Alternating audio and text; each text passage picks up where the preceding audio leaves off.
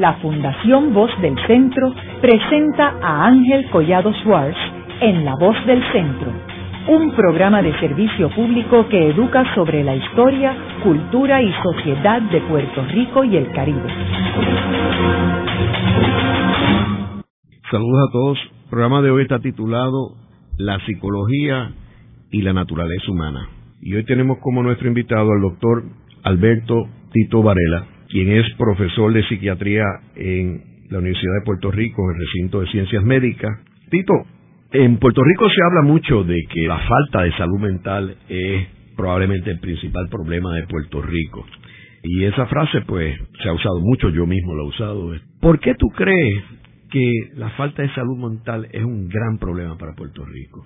Es un problema porque un país que está mentalmente enfermo no produce, ni crea, ni se relaciona bien y desarrolla problemas sociales como los que tenemos.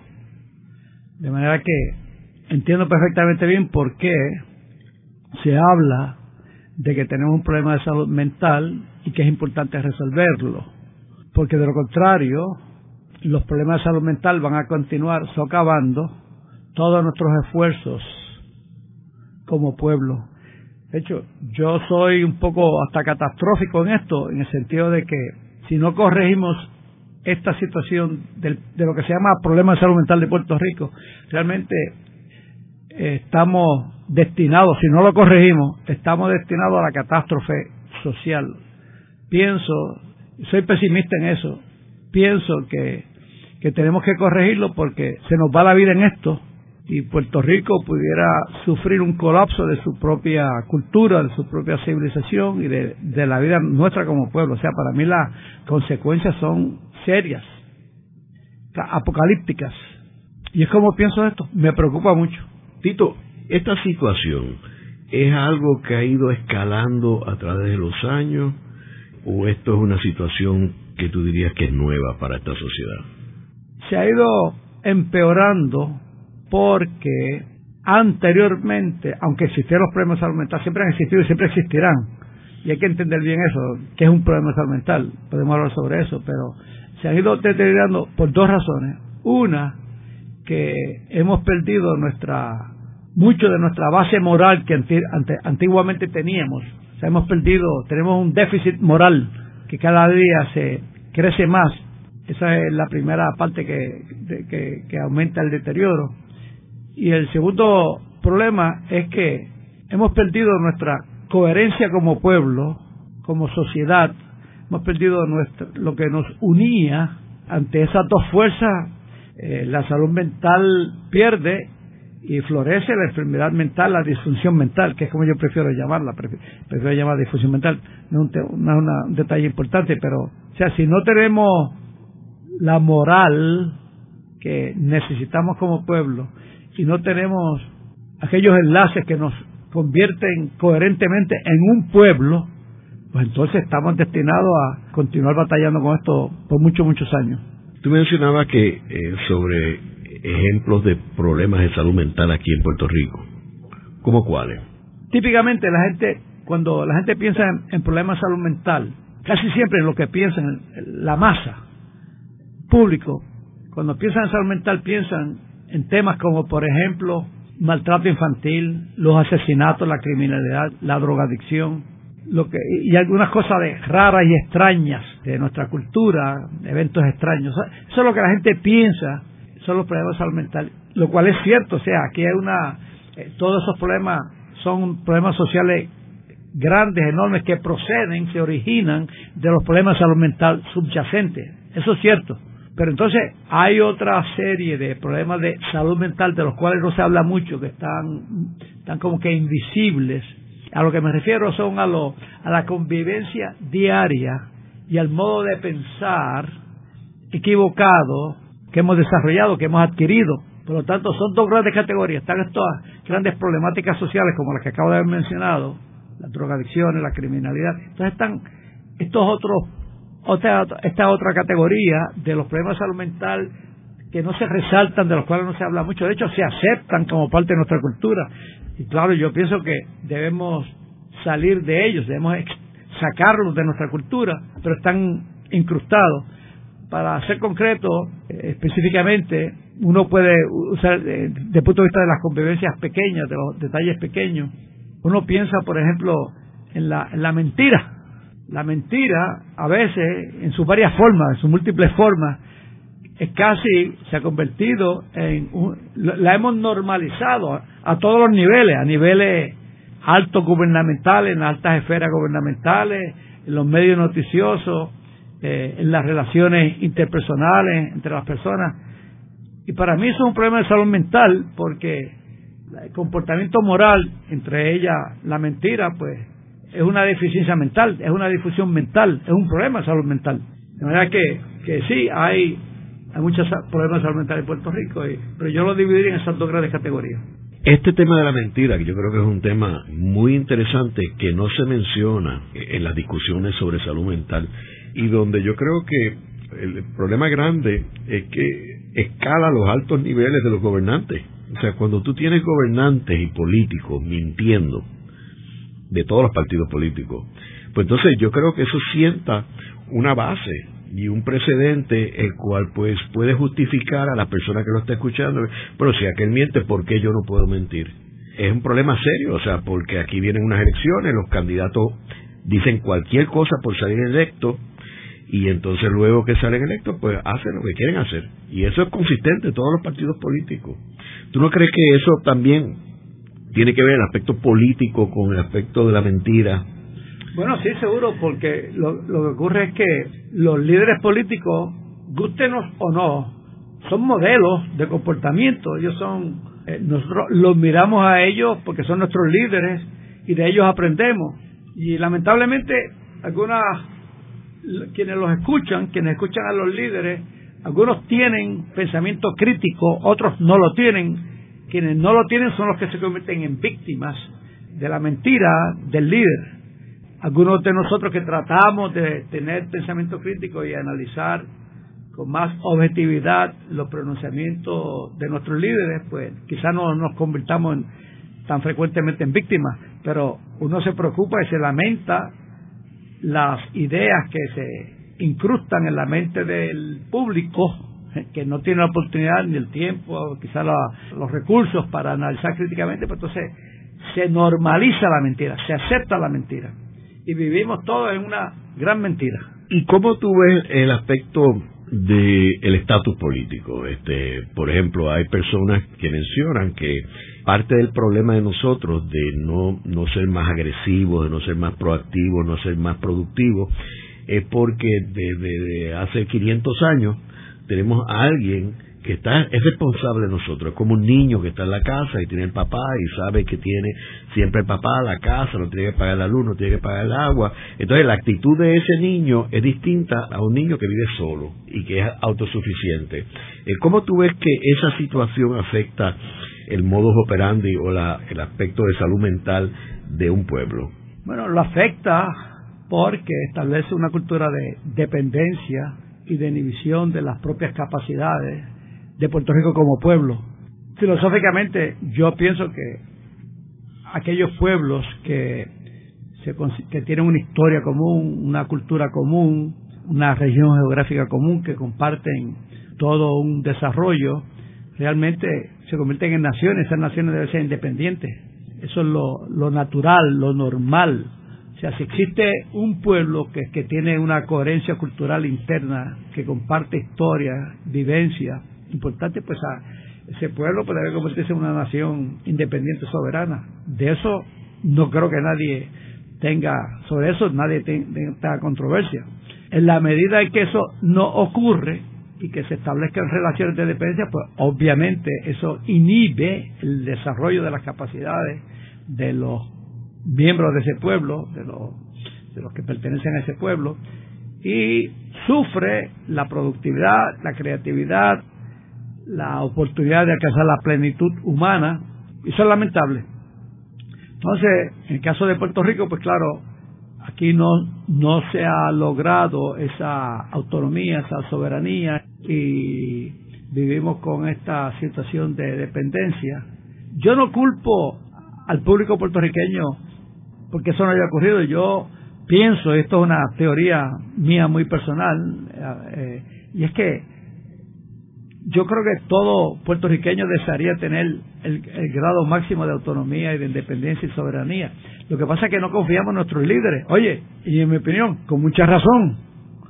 Sí, pero si en Puerto Rico existiesen líderes que imparten confianza al público, pues quizás nuestro destino político hubiese sido otro. Ahora, es interesante que el hecho de que nosotros tengamos opciones dentro de esa dependencia, eh, lo que hace es evita la solución del problema. Por ejemplo, en la medida que pues no hay empleo en Puerto Rico, pues tú vas al aeropuerto, coges un avión y te vas para los Estados Unidos, que él ha sido este como una válvula de escape en términos de que tú tienes un problema, pues lo resuelves en Estados Unidos y allí empleo. Situación que no tienen otras personas. Un haitiano no tiene esa opción. Un haitiano pues tiene que escoger un bote, huir, eh, o personas que viven en otros países tienen que resolverlo. Por eso que vienen todas esas protestas que hay en Argentina, que hay en Grecia, que hay en, España. Eh, y nosotros aquí no vemos esas protestas y yo creo que en parte tiene que ver con esa válvula de escape. O sea que no solamente tienes la dependencia en Puerto Rico, sino que sin la dependencia así todo no llena tus necesidades, tú tienes una forma de resolverlo. Seguro que en ese sentido, pues eh, lo que hace esto es que evita que, se busque una solución al problema. Seguro. Y en términos de los recursos que hay aquí en Puerto Rico para poder bregar con la situación de la falta de salud mental, ¿cómo tú ves esos recursos, Tito? Si se habla de recursos económicos, lo que voy a decir ahora es casi una blasfemia y sé que, que voy a provocar. Son suficientes realmente los recursos económicos son relativamente suficientes, los recursos profesionales son, hay suficientes, las facilidades las hay, la atención al problema eso lo hay, yo creo que todo eso lo hay. Eh, lo que hace falta es dos cosas para poder resolver el problema de salud mental de Puerto Rico desde mi punto de vista. Uno es que la calidad de los servicios y del entendimiento de la psicología tiene que ser adecuado porque sin eso no ocurre nada. Y segundo, que nuestros sistemas de salud mental operen con una base realmente de, decencia, de, moral, de ética, y que no convirtamos nuestro sistema de salud mental en oportunidades para explotarlos como negocio eh, indiscriminadamente.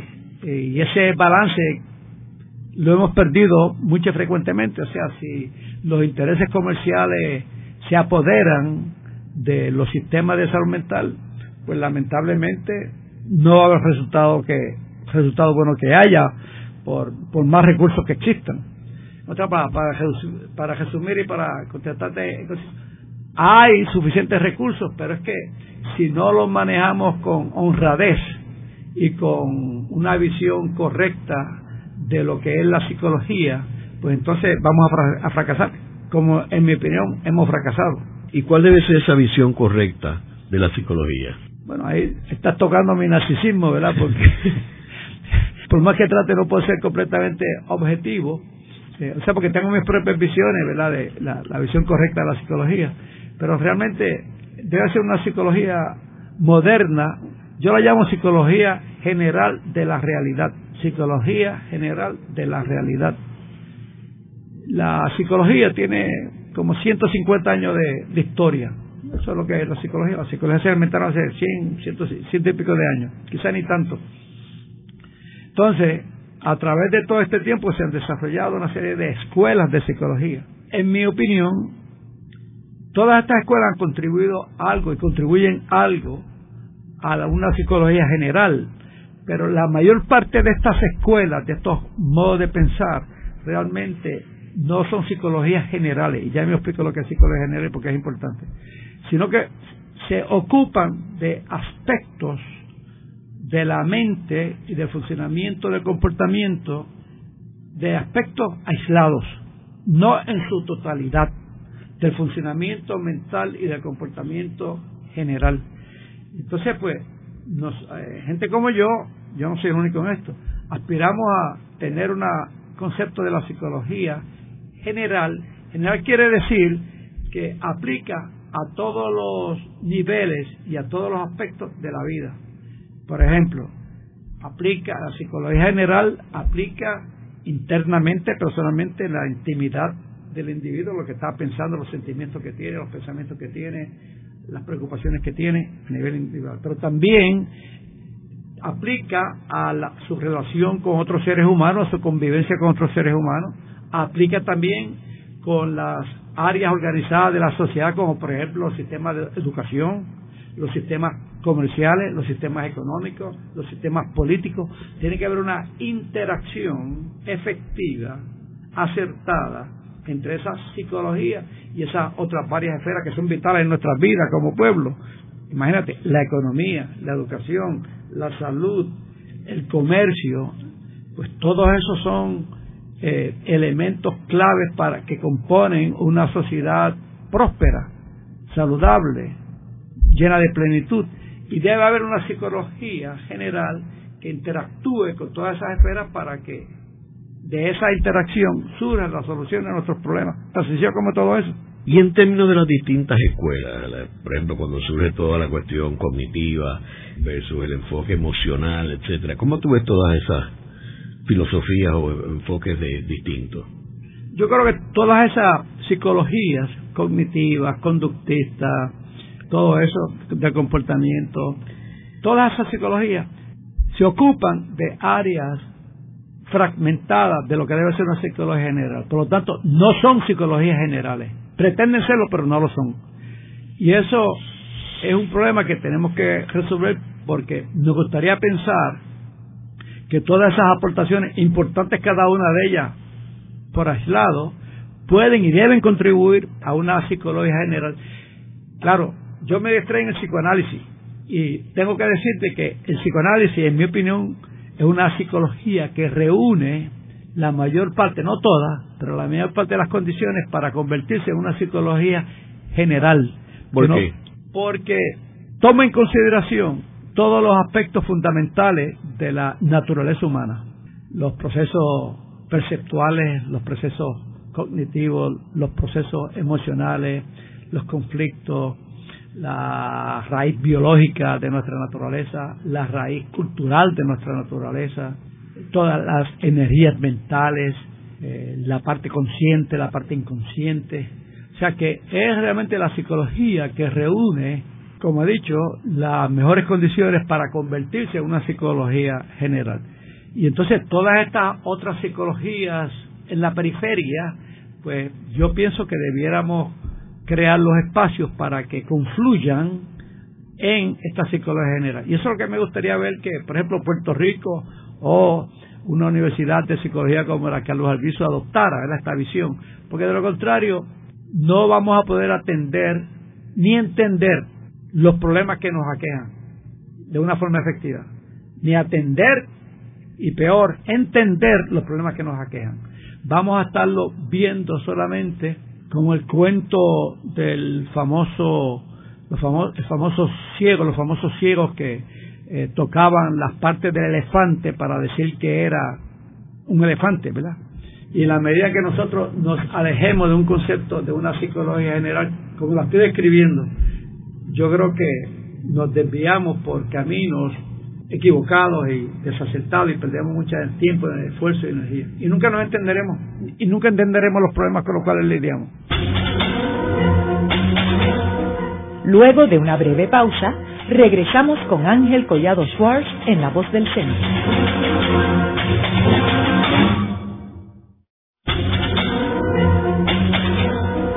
Están escuchando a Ángel Collado Schwartz en La Voz del Centro.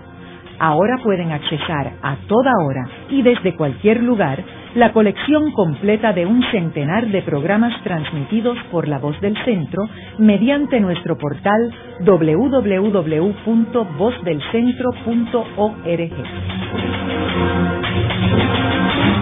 Continuamos con el programa de hoy titulado La psicología y la naturaleza humana. Hoy con nuestro invitado, el doctor Alberto Tito Varela, quien es profesor de psiquiatría en la Universidad de Puerto Rico, el recinto de ciencias médicas. Tito, estábamos hablando en el segmento anterior sobre el problema de salud mental en Puerto Rico y hablamos sobre la psicología con una perspectiva de una psicología general. Pero, ¿cuál es la importancia de la psicología? La importancia de la psicología va mucho más allá que resolver problemas mentales Y la importancia es que bien manejada, bien entendida, bien aplicada, es la solución a todos nuestros problemas humanos. De la importancia, imagínate. Estoy haciendo el reclamo de que la psicología puede resolver los problemas humanos, eso es mucho decir, ¿verdad? Pero es como pienso y estoy convencido de, de, ello, porque la gente típicamente cuando se menciona el término psicología o psiquiatría piensan en patología y realmente la psicología buena, la psicología general, una buena psicología general, realmente lo que hace es que permite el desarrollo máximo de nuestras capacidades humanas, individual y colectivamente. Y nos provee una mente limpia, una mente lúcida, una mente creativa, una mente libre, nos permite encontrar las soluciones a todos nuestros retos, todos nuestros desafíos, todas nuestras desventajas. Porque realmente el instrumento principal de progreso humano es la mente. Y si esa mente no se le adiestra, no se le dirige, no se le permite que, que manifieste sus capacidades en su totalidad, pues entonces nos estamos privando de unos conocimientos, de unas ideas que son las que nos llevarían a, a continuar progresando desde el punto de vista de desarrollo humano. Así que esa es la importancia de, de la psicología como yo lo entiendo como yo lo veo. No es psicología de patología, sino psicología de creatividad. Tito, tú mencionaste en el segmento anterior que la psicología es una disciplina relativamente reciente, hace ciento y pico de años. Sin embargo, Estamos hablando fuera del aire sobre la cuestión de la filosofía y los griegos y cómo el pensamiento de los griegos, de Sócrates, Aristóteles, o sea, Platón, Séneca, viene siendo como una base de la psicología. Háblanos un poco sobre qué efecto tiene la filosofía griega en la psicología moderna. Bueno, para decirte, parte de mi entrenamiento como psicoanálisis, para darte ese ejemplo concreto, requería no solamente hablar de pacientes y cómo manejar los, el, paciente, sino eh, y asistíamos a cursos de la psicopatología y todo eso, pero parte importante, obligatorio, requisito era para completar el adiestramiento entrar en el entendimiento de la mitología y del pensamiento griego, era parte fundamental de, nuestro currículo, junto con, con Freud, decía que para que un adiestramiento psicoanalítico completo, psicológico completo existiese, esto era importante que nosotros nos conociéramos de la mitología, las religiones comparadas, la historia, la literatura y las ciencias sociales. Sin eso, no podía el psicólogo, el psicoanalista, adquirir una visión completa de la naturaleza humana y de la historia humana. Por lo tanto, Freud, y acuérdate que, que hablando de Freud, el epónimo más importante de todo el psicoanálisis es Edipo. Eso viene de, eh, de los pensamientos, de los pensadores y artistas dramaturgos griegos, ¿verdad? O sea, y, es que nuestra cultura occidental, incluyendo nuestra psicología, procede de la época gloriosa griega y posteriormente de la época gloriosa de los grandes filósofos de los siglos XIII, XIV, XVIII, como dijimos anteriormente. O sea, sin esos precedentes no hubiera forma de desarrollar la, psicología a la cual hoy aspiramos.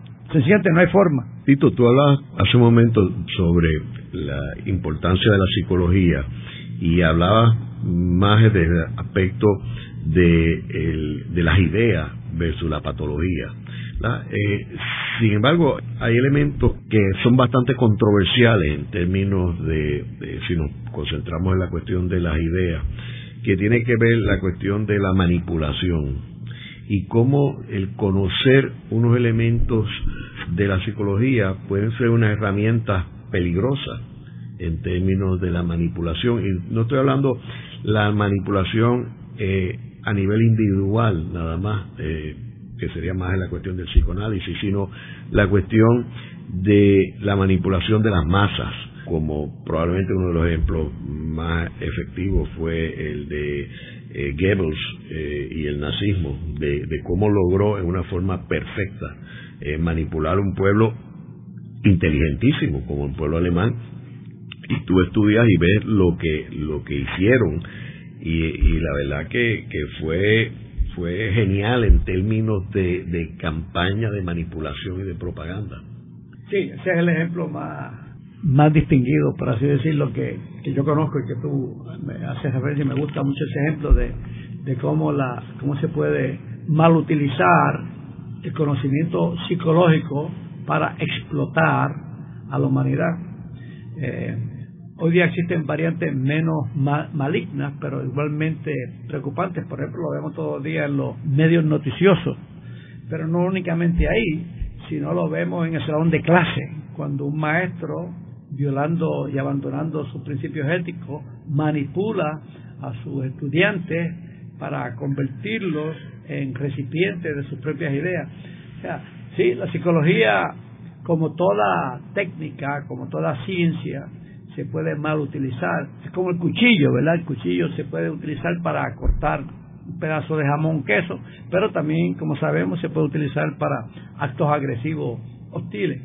Y todo depende de la ética. Por eso fue que hablé al principio de esta conversación de la de que en la medida en que no tengamos la base moral, la base ética para manejar nuestros conocimientos, pues entonces estamos en un proceso, un camino regresivo esto de nuestro desarrollo humano. Ese peligro existe ese tema de la ética yo creo que es algo eh, bien importante que desgraciadamente aquí en Puerto Rico no se discute. Si bien es cierto que Hostos, eh, María de Hostos fue uno de los pensadores más importantes en términos de la ética, si uno estudia, como yo yo en, un curso que, que, di en la universidad, este eh, estudiamos todos los discursos de Luis Muñoz Marín cuando era gobernador si tú miras los 16 mensajes de él al país en sus 16 años como gobernador, tú ves que hay un, hay un leitmotiv, hay un tema recurrente en el término de la ética, la ética del trabajo, porque él hablaba de que no era tener un trabajo, era dar el máximo del trabajo. Él hablaba de eh, minimizar la dependencia de las transferencias federales. Eso, eso eran unos temas recurrentes que él tenía. Y eso era un tema, como digo, o sea, que él empujaba agresivamente. ¿Quieres comentarme sobre eso? Ahí se centra todo. En la medida en que nosotros no fortalezcamos, aclaremos de que tenemos que estar regidos por unas normativas internalizadas, en esa medida disfuncionamos como pueblo, disfuncionamos como seres humanos, y esto de la ética, lo que pasa, por lo menos a mi modo de ver, es que la gente piensa de ello como si fuese un, un, concepto abstracto, remoto, que no tiene relevancia a la inmediatez de la vida. Para mí es todo lo contrario. Para mí, eh, el estudio, el análisis de la ética es un asunto de urgente necesidad y de una aplicabilidad diaria, concreta y práctica todos los días. Cada vez, para usar el ejemplo de, dentro de mi profesión como médico, que un paciente entra a la oficina de un médico o un cliente entra a la oficina de un abogado o un cliente quiere hacer una casa a la oficina de un ingeniero, ahí hay toda una gama eh, potenciales conflictos éticos, violaciones éticas. O sea, la ética es un asunto del diario vivir, es como el aire y, y como el agua, que se necesitan en todo momento, continuamente.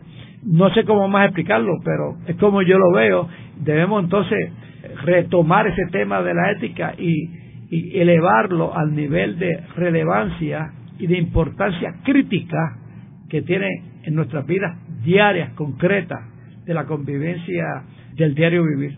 Por ejemplo, y en esa línea eh, que tú mencionas, que la gente no entiende lo que es ética, todos estos movimientos eh, ambientalistas que están de moda en Puerto Rico y en todas partes del mundo para conservar y proteger eh, la naturaleza. Esos conceptos son viejos, esos conceptos no son nuevos, aunque están de moda ahora. Lo que pasa es que eh, Hostos hablaba de la ética de la naturaleza. Eh, Albert Schweitzer hablaba de reverencia a la vida. Pero son conceptos de ética, lo que pasa es que no se usa ese nombre como tal. Hostos hablaba de la ética de la naturaleza. Pero todos nuestros pueblos indígenas tenían una reverencia a la naturaleza y no solamente la respetaban, sino que le rendían culto porque comprendían eh, la importancia de hacerlo, porque no solamente por, razones prácticas de que de ello dependía su, su sobrevivencia, sino porque había un respeto a toda forma de vida, que es algo que realmente nosotros hemos perdido. Y aquí estamos. Tito, y como médico, ¿cómo tú ves y qué enfoque tú le ves a la psicología? Que obviamente hay ciertas diferencias marcadas entre el enfoque psiquiátrico y el psicológico. Interesante que eh, Carlos Alviso, por ejemplo, habla del el enfoque de psico-biosocial, de cómo la psicología ha tratado con la biología y con la, el aspecto social. ¿Cómo tú ves eso desde la perspectiva de, un psiquiatra, de un médico? La psiquiatría, que, que soy psiquiatra, lo admito, lo confieso, claro, ha tratado de convertir los problemas mentales en problemas médicos. Y hay cierta relevancia porque hay, hay ciertas condiciones donde el factor etiológico principal es biológico.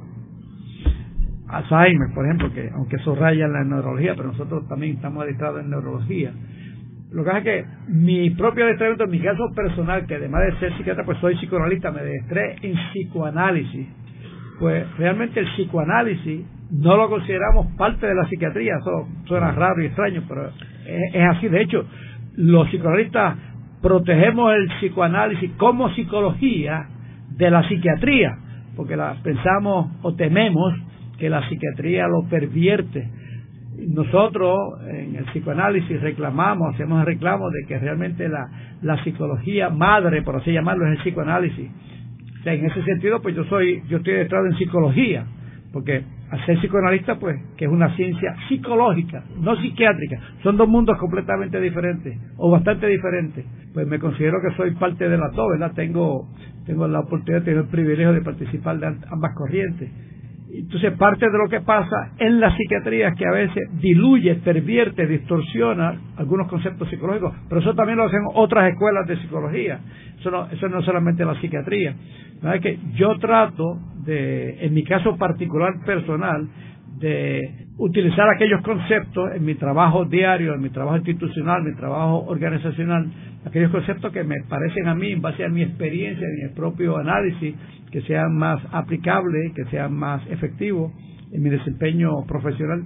De manera que soy psicólogo, porque el psicoanálisis es una, una psicología, no es psiquiatría. De hecho, no tiene nada que ver con psiquiatría excepto que los, los psiquiatras, la, psiquiatría ha adoptado muchas ideas del psicoanálisis, igual que, que todas estas otras psicologías. De hecho, no hubiesen surgido todas estas otras psicologías, las que sean, la más famosa hoy día, que la cognitiva de Beck y todo eso. Beck es, fue de estado en el psicoanálisis. Beck jamás en la vida, en mi opinión, fue vecino mío en Filadelfia, hubiese podido desarrollar la teoría cognitiva si no hubiese sido psicoanalista. Tan sencillo como todo eso. Tito, y en términos de eh, uno de los temas controversiales, que es la, la medicación, ¿cómo tú ves la medicación en términos de la psiquiatría particularmente, que son los que recetan, pueden recetar porque el psicólogo no puede recetar eh, medicamentos? Y los ataques que han habido en términos de los abusos y también situaciones como por ejemplo que me comentaba un, colega eh, tuyo este psiquiatra que me decía que que él, él, no cree en, medicar y este y que a veces tenía el paciente y cuando terminaba la sesión le decía bueno doctor no me va a recetar algo decía no es que no no creo que es necesario recetarte. Cómo cómo tú ves el aspecto de la medicación lo puedo hablar de varios puntos de vista pero quizás lo más importante es que dos cosas. Uno que existe un problema de sobreutilización de medicamentos, por un lado. Y por otro lado, hay importantísimo recordar, importantísimo, que ningún fármaco hoy día cura ninguna condición psiquiátrica. No existe tal cosa. La gente piensa que sí, pero realmente no, es como ocurre el, el, proceso. Por lo tanto, este problema de sobreutilización de medicamentos es, se ha convertido en una situación casi cultural no hay paciente de salud mental que vaya a donde un profesional de salud mental donde quiera medicamentos porque la cultura le dice toma medicamentos porque eso te va a curar la condición. Lamentablemente la psiquiatría cae en un exceso de utilización de medicamentos que no le rinde buen servicio a, su paciente. Y lo otro es que, como dije ahorita, ningún medicamento psicofármaco cura ninguna enfermedad, lo que hace es que lo alivia, anestesia, reduce la sintomatología, pero la cura de la enfermedad, de cualquier enfermedad mental, está dentro del propio, de la propia persona. O sea, son las fuerzas internas naturales de la mente las que van a lograr una cura permanente total de cualquier condición psiquiátrica. No son los medicamentos. Y que conste, nosotros en nuestra, en nuestra, nuestra institución Inspira hacemos investigación de medicamentos hace muchos años para las grandes casas farmacéuticas. Haremos una breve pausa, pero antes los invitamos a adquirir el libro Voces de la Cultura, con 25 entrevistas transmitidas en La Voz del Centro. Procúrelo en su librería favorita o en nuestro portal.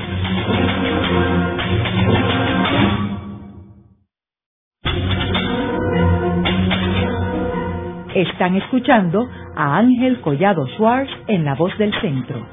Ahora pueden accesar a toda hora y desde cualquier lugar la colección completa de un centenar de programas transmitidos por La Voz del Centro mediante nuestro portal www.vozdelcentro.org.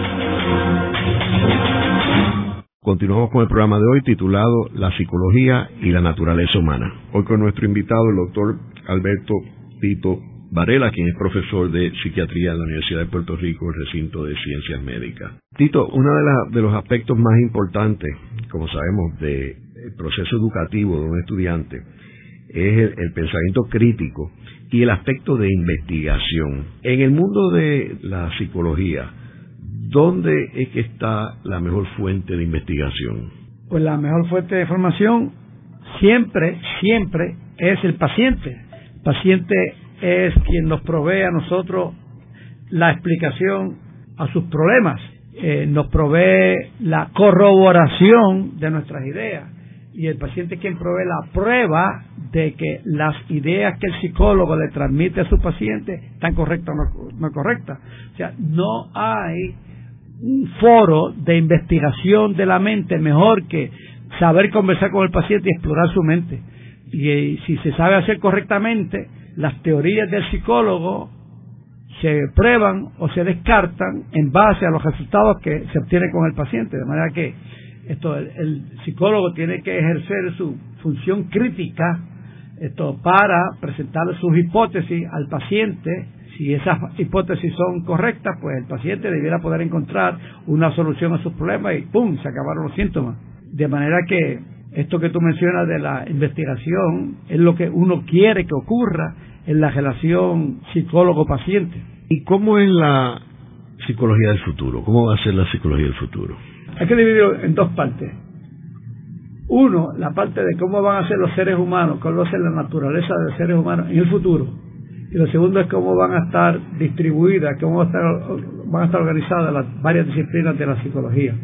O sea, hablando de la primera parte, cuál va a ser la naturaleza humana del futuro, nosotros pensamos, esto no soy yo solamente, un grupo de, personas como yo, que es posible que alcancemos una, un estado de funcionamiento mental óptimo, donde no estamos eh, impactados adversamente por los síntomas que hoy día conocemos como síntomas. O sea, la mente será limpia en el futuro, asumiendo un desarrollo humano de la humanidad bueno, ¿verdad? Porque claro, si hay un desarrollo eh, anómalo, adverso, pues entonces esto no va a ocurrir, pero asumiendo que el progreso humano continúa siendo ascendiente y positivo, pues la mente va a ser fenomenal porque va a estar limpia, esto no va a estar, no va a estar sometida a esto ninguna sintomatología, y eso es por virtud de muchas cosas, eso va a ocurrir porque sabremos mejor cómo prevenir enfermedades mentales, condiciones mentales, sabremos cómo optimizar,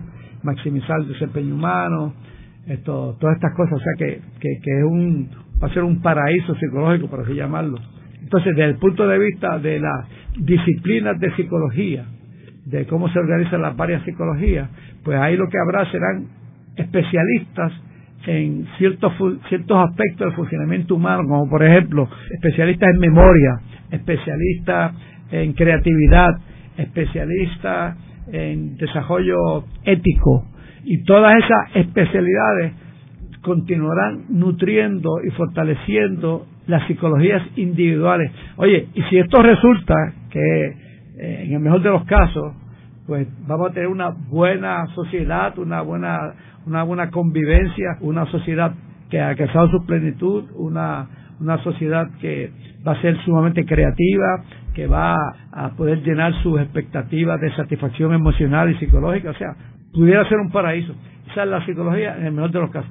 En la psicología, si la humanidad toma un desarrollo adverso, pues entonces ya nos podremos imaginar, lo que habrá será todo lo contrario a todo eso que, hemos dicho. ¿Y la tecnología? ¿Cómo tú ves que influenciará la psicología?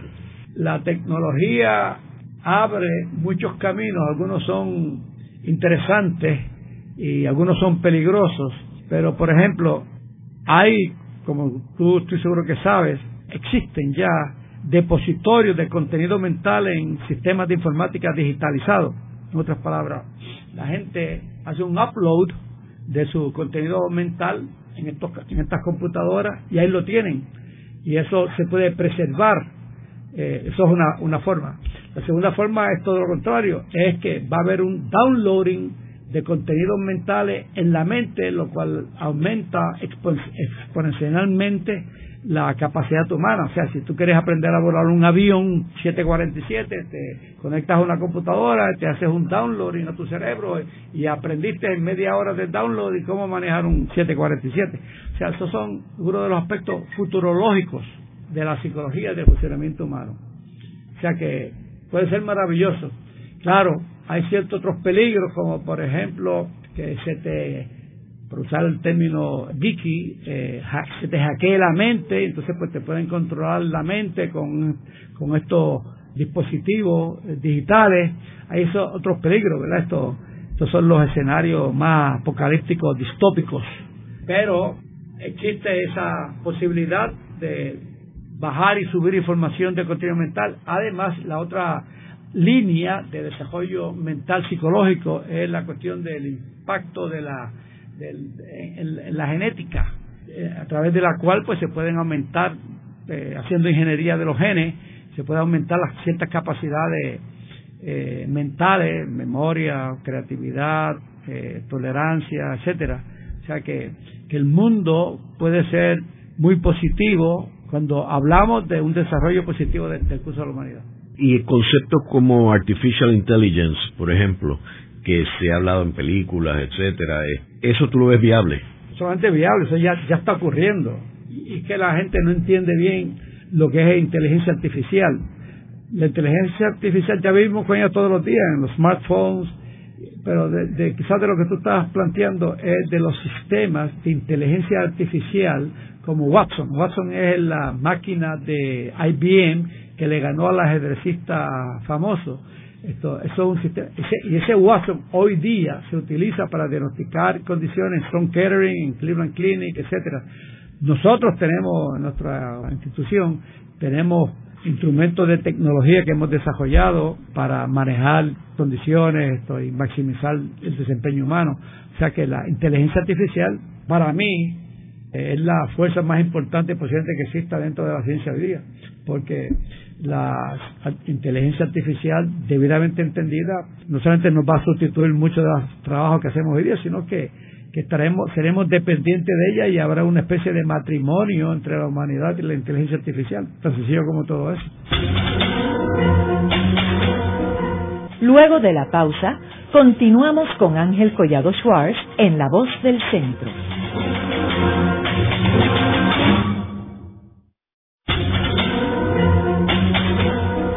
Continuamos con la parte final de La Voz del Centro con Ángel Collado Schwartz. Pueden enviarnos sus comentarios a través de nuestro portal www.vozdelcentro.org. Continuamos con el programa de hoy titulado La psicología y la naturaleza humana. Hoy con nuestro invitado, el doctor Alberto Tito Varela, quien es profesor de psiquiatría en la Universidad de Puerto Rico, el recinto de ciencias médicas. Tito, uno, uno de los proyectos que tú has estado envuelto de lleno en los últimos años el proyecto de Inspira. Y me gustaría que nos hablaras eh, sobre en qué consiste el proyecto y, cuál tú entiendes que es la contribución más importante de este proyecto. Bueno, Inspira es un proyecto eh, que consiste de haberse convertido en una organización de salud mental. eh, que ofrece todos los niveles de servicio y hemos estado en existencia por 25 años. Nosotros estamos organizados corporativamente, es una familia de corporaciones. Nos sentimos orgullosos y satisfechos de haber contribuido a lo largo de estos 25 años en muchos aspectos de nuestra vida como pueblo. Nosotros atendemos 500 o 600 grupos, organizaciones, compañías, entidades. Nosotros hemos adiestrado muchos profesionales, psiquiatras, psicólogos, trabajadores sociales. Esto, hemos fomentado el desarrollo profesional de todas estas personas. Se nos conoce por nuestra la reputación nuestra de excelente servicio y sobre todo de innovación. Continuamente estamos innovando, adaptándonos a las nuevas circunstancias, lo hemos hecho desde el punto de vista filosófico, social, clínico, médico, quizá nuestra mayor aportación es que hemos demostrado que cuando el paciente recibe los mejores servicios de salud mental es cuando más fácilmente es abaratar costos. O sea, los, los costos de salud mental se controlan, y los costos médicos también, se controlan en la medida que uno ofrezca el servicio adecuado. Si el paciente recibe el servicio que necesita, pues entonces ¿qué ocurre? Que ese paciente se cura, se sale de las filas de consumir servicios y por lo tanto los servicios se abaratan porque hay menos demanda por servicio cada vez son más y más complicados. Cuando un sistema de salud mental es inapropiado, no funciona, pues ocurre todo lo contrario, porque el paciente al privársele de los servicios de salud mental que necesita, se empeora, se queda dentro, como paciente, continúa consumiendo más y mayores servicios y, y servicios que son cada vez más y más complejos, hospitalizaciones, más medicamentos, más cosas de estas, que eso lo que hace es que aumenta los costos, de manera que creo que Inspira ha demostrado a, los sus años de sus 25 años de, experiencia que podemos controlar costos ofreciendo a través del medio de ofreciendo calidad. Eso en el sentido en el sentido de la patología, pero en el sentido también de estimular el desarrollo de mentes creativas y mentes eh, que, que, aporten a su máximo a, la sociedad. Tito, ¿y cuál tú crees que es el reto más grande que tienen los profesionales en el campo de salud mental? Obtener una buena educación.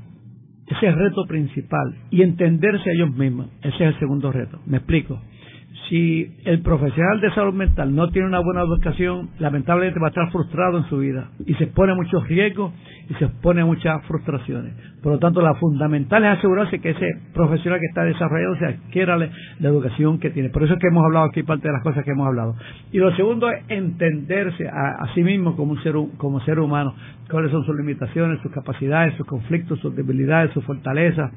Si en esas dos cosas lamentablemente no hay, en mi opinión, oportunidad para que un profesional de salud mental se desarrolle como nosotros queremos que él se desarrolle. ¿Y en qué tú crees que se diferencia la situación de la salud mental en Puerto Rico con otras partes del mundo? Varía muchísimo. Esto, yo estuve eh, como ocho años, hace varios años, en la, como miembro de un grupo asesor de la ONU para asuntos de salud mental y eso me dio una oportunidad de conocer, evaluar varios sistemas de salud a, lo largo del mundo, India, China, todos ellos, países árabes, esto, Sudamérica. O sea que ahí hay una gran diversidad de situaciones de salud mental. Por ejemplo, uno puede analizar desde el punto de vista de los presupuestos que los países asignan a salud mental. En términos de porcentuales, si el presupuesto es X, ¿qué por ciento del, del presupuesto de ese país se le asigna a salud mental? Es una forma de verlo. Otra forma de verlo es el acceso que existe a los servicios de salud mental. Tercero, hay que se puede evaluar desde el punto de vista de la prevalencia, sea, cuánta enfermedad mental existe en los países.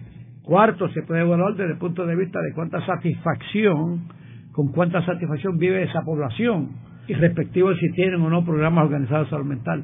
O sea, hay muchas variables para evaluar los sistemas y comparar los sistemas de salud mental de de, país en país.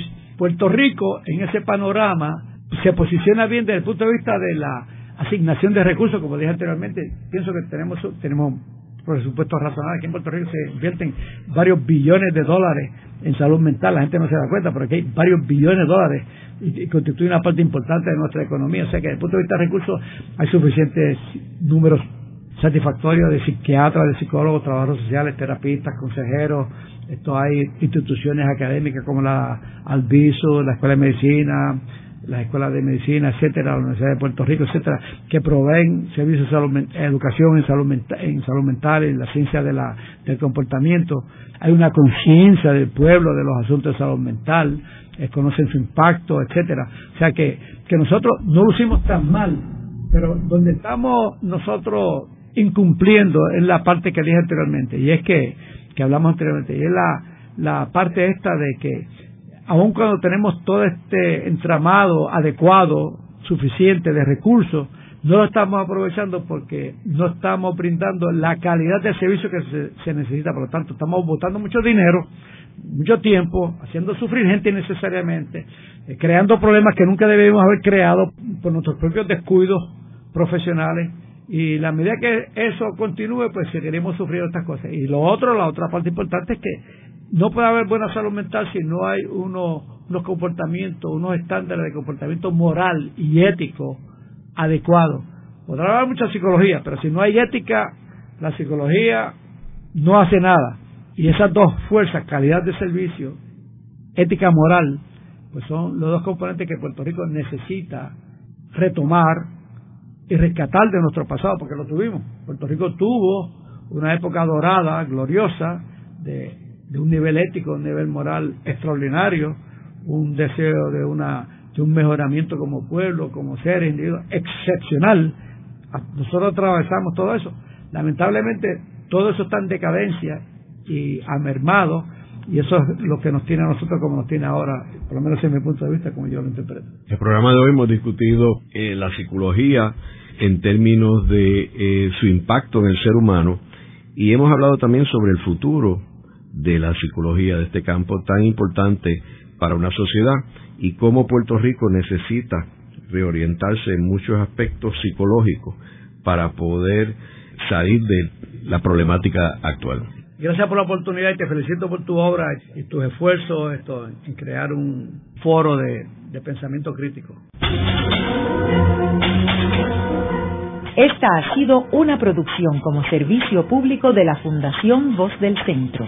Los invitamos a sintonizarnos la próxima semana a la misma hora. Y recuerden que pueden adquirir el libro Voces de la Cultura en su librería favorita o en nuestro portal.